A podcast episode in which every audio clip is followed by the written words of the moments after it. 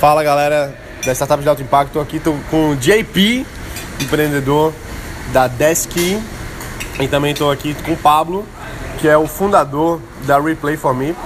Interromper rapidinho o café da manhã dos caras aqui só para gravar, para perguntar para vocês dois aqui o que, que é métrica de vaidade, para galera que não sabe. Então, métricas de vaidade são algumas métricas que você seleciona que podem te parecer uma empresa muito melhor do que você realmente é. Elas são importantes, né, exatamente para poder você se divulgar e tudo mais. Mas se você tentar fazer lastrear essas métricas no seu business, você vai ver que elas não estão contribuindo diretamente para o crescimento da sua empresa. Né? Elas são muito boas para poder alardar a sua empresa, mas para o seu business elas não fazem muito, não contribuem diretamente. Você fala assim, ah, eu sou a maior empresa nisso, no setor de não sei o que, na América, no hemisfério sul, né? O que mais aí? Ah, eu acho que tá muito a, tem muito a ver assim com como o empreendedor quer posicionar a empresa dele, né? Só tem que tomar cuidado para não ser um tiro no pé. Porque, por exemplo, às vezes você vai posicionar a sua empresa, pô, faturo, sei lá, tenho um milhão de clientes.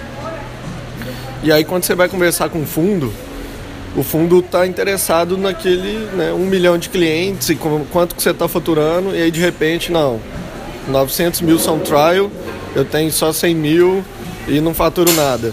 Pô, isso é uma quebra de expectativa gigante para o fundo. E aí você, vai, você pode, né, ao invés de criar uma boa reputação, você criar uma reputação assim duvidosa. E aí dali para frente a avaliação da sua empresa pode ficar comprometida. Então acho que o João explicou bem as métricas de vaidade, mas eu, tá, eu acho que está extremamente ligado a como que os usuários estão querendo assim posicionar e os empreendedores querem posicionar a empresa. E o que, é que seria uma métrica que não é de vaidade? Cara, eu acho que assim, o resultado real, de preferência, é quando você divulga um case. Porque quando você divulga um case e está associado a um outro parceiro ou algum cliente, você tem um outro chancelando aquela informação que você está dando. Que o que acontece na maioria das vezes, por exemplo, você, um, algum jornalista te liga para te entrevistar, você fala uma métrica, ninguém tem como checar e, velho, o que saiu na. Na mídia é verdade. Na, na mídia é verdade. Então, assim, eu acho que uma métrica bacana, ou pelo menos assim, uma estratégia que seria bacana, seria fazer uma estratégia ali de coparticipação com alguém, pode ser um parceiro, pode ser algum instituto que valide, ou pode ser um cliente que vai te dar mais endosso. Eu acho que isso é importante, eu acho que conta muito mais a favor do posicionamento que você quer construir. Aqui no, no Vale do Silício, aqui em São Francisco, vocês que estão há quatro dias pelo menos aí rodando aqui, o que, é que vocês viram em termos de métrica nesses dias assim? O que, é que vocês podem avaliar do posicionamento, inclusive, das empresas daqui em comparação com algumas do Brasil? A forma de se colocar no mercado. A gente vê muito assim, às vezes. Eu acho que, por exemplo, a Quizlet tem um posicionamento muito forte. Eu, se não me engano, eles falam que tem 20 milhões de users. Eu acho que. Remind. Remind também. E assim, eu não sei se é verdade ou não, mas pelo tamanho assim do, da, da empresa que a gente vê, eu acho que isso conta muito a favor no mercado. Porque o cara olha e fala assim, cara, nossa, esse cara já tem 20 milhões aí usando, vou colocar minha rede de escola também para usar. Então acho que faz muito sentido. Agora, para empreendedores, quando a gente vem e conversa com os caras, você vê que os desafios de empresa do cara são os mesmos que você tem. Então, assim, eu acho que algumas métricas de vaidade podem ser importantes para o negócio. Acho que número de usuários é uma delas. Agora, eu acho que de fato, assim, no caso aqui do mercado deles, eles devem de fato ter esse número de usuários. Eu acho que não é um negócio assim, velho, tenho 5 milhões, vou falar que tenho 25, igual a gente às vezes encontra aí no Brasil e tal.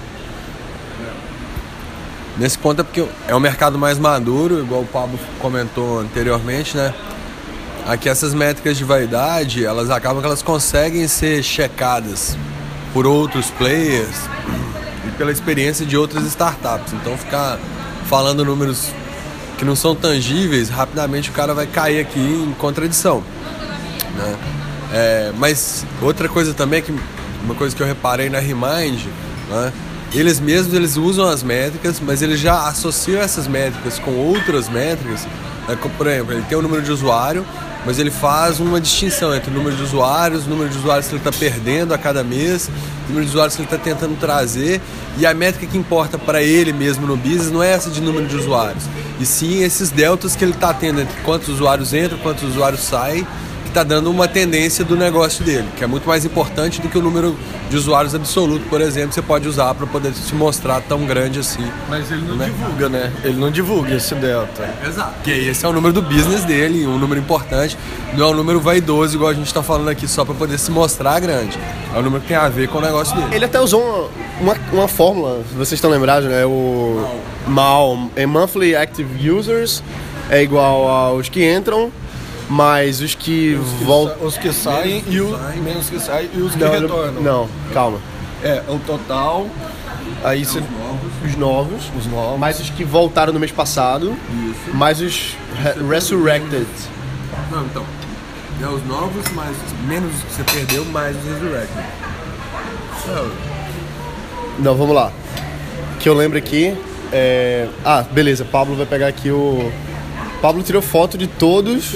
Ele tirou foto de todos os documentos secretos lá do Remind. Tomara que a galera do Remind não esteja lendo aqui. Não esteja ouvindo. Oh, corta essa parte aí. Que... Corta essa parte. Não tem corte. Não. Olha aí, ó. Oh. É mais, olha só. Ma mais, mais, mais, é. é porque é novos. Mil mais.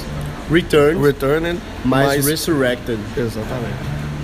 Eu também lembro disso. Eu fiquei pensando, pô, mas tem que ter um menos. Mas na verdade não, ele tá pegando naquele intervalo ali. É quem entrou, mais quem voltou, mais quem ressurgiu. Aí ele faz assim: novos é quem entrou nesse período agora. É, recurring é quem veio dos últimos 30 dias. Tava nos últimos 30 dias e continuou. E os Resurrectors é quem tava de 30 dias para trás, que não acessava e que veio acessar agora. Eu acredito que sejam esses os 20 milhões de usuários do Remind. É, também acho. Agora, eu, eu penso o seguinte, cara, a métrica de vaidade está extremamente ligada a como que você quer posicionar. O ideal é que você não minta, que você de fato né, divulgue os números que você tem, para não gerar quebra de expectativa até para os seus funcionários. Então vamos supor o seguinte, você está fazendo um processo seletivo, o cara entra achando que está entrando na maior empresa de, sei lá, vender batatinha do mundo aí. E na hora que ele chega, ele vê que não é verdade, cara, que o número que você divulgou não é aquilo, é 10 vezes menos. Cara, o cara já olha e fala assim, não, eu entrei numa gelada, né? Entrei num negócio que, pô, se o empreendedor tá mentindo, como é que eu confio? Esse cara vai mentir para mim também. Qual é a promessa que ele vai me fazer? Será que eu vou crescer aqui? Será que eu não vou? Então, assim, as pessoas que têm um pouquinho mais de sensibilidade, elas vão olhar e falar, não, cara, não é uma empresa que faz sentido Agora, tem gente que gosta também, não, cara, eu sou mal mesmo, enfim. Mas eu sugiro assim, tomar cuidado, ser o mais honesto possível consigo mesmo. Você não está mentindo para o mercado, você está mentindo para você mesmo. Acho que esse é o maior problema da, da vaidade. Você projeta um negócio que você não é, e aí amanhã, às vezes, você toma uma decisão no seu business com aquela projeção e não com o que de fato você é. E aí, cara, pode ser irreversível. Eu já vi alguns casos assim é óbvio, não posso citar, mas, cara, que depois pra gente recuperar, aí é um, é um tempo muito grande, cara, porque você tomou uma decisão muito numa projeção que não existia. Porque eu vou te falar, uma mentira contada mil vezes vira verdade. Eu acho que não sei quem já falou isso aí. E de fato, cara, eu acompanhei empreendedores que o que eles falavam depois era uma verdade para eles. Ninguém tirava, até porque se ele mudasse, ele acabaria com o posicionamento dele. Então, acho que esse é um ponto que tem que tomar cuidado aí. É isso aí, João. Quer fazer uma, um apanhado geral para a gente encerrar? Eu acho que o, o mais importante também, independente da métrica, é importante ter uma métrica até para você acompanhar o seu negócio, porque também outra coisa muito comum em startup é todo mundo, tipo assim, a gente acompanha sempre as notícias, a gente sempre vê o lado legal de cada empresa, então a gente acha que toda empresa está né, se movimentando muito rápido, as coisas estão acontecendo, e muitas vezes não é assim. Então se você não tiver qualquer termômetro, alguma coisa para você poder olhar e ver, não, tipo assim, eu não consegui agora um investimento, eu não consegui, né? eventos importantes, né, objetivos, né, mas pelo menos eu estou vendo que a empresa está caminhando para algum lugar, porque eu estou acompanhando o número de usuários, eu estou acompanhando principalmente um muito importante é tipo assim, cara, eu tô acompanhando meu caixa, né? Eu sei que eu ainda tenho dinheiro para quantos meses a gente chama de pista. É muito importante você ter esses números da sua empresa na sua mão, porque é isso que vai te poder conduzir o negócio. Eu queria só concluir, acho que eu vi uma métrica de vaidade que eu gostaria muito né, de mensurar e de divulgar, que é o engajamento. Tipo, e o engajamento aqui, pelo que eu vi, é, tempo do usuário que o usuário passa na plataforma assim é, é um negócio que eles ficam de olho muito, né?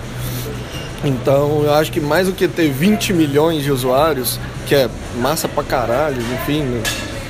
acho que é, eu queria ter essa base de usuários, mas eu acho que assim, cara, qual que é o tempo que de fato o usuário passa usando o que você construiu, né?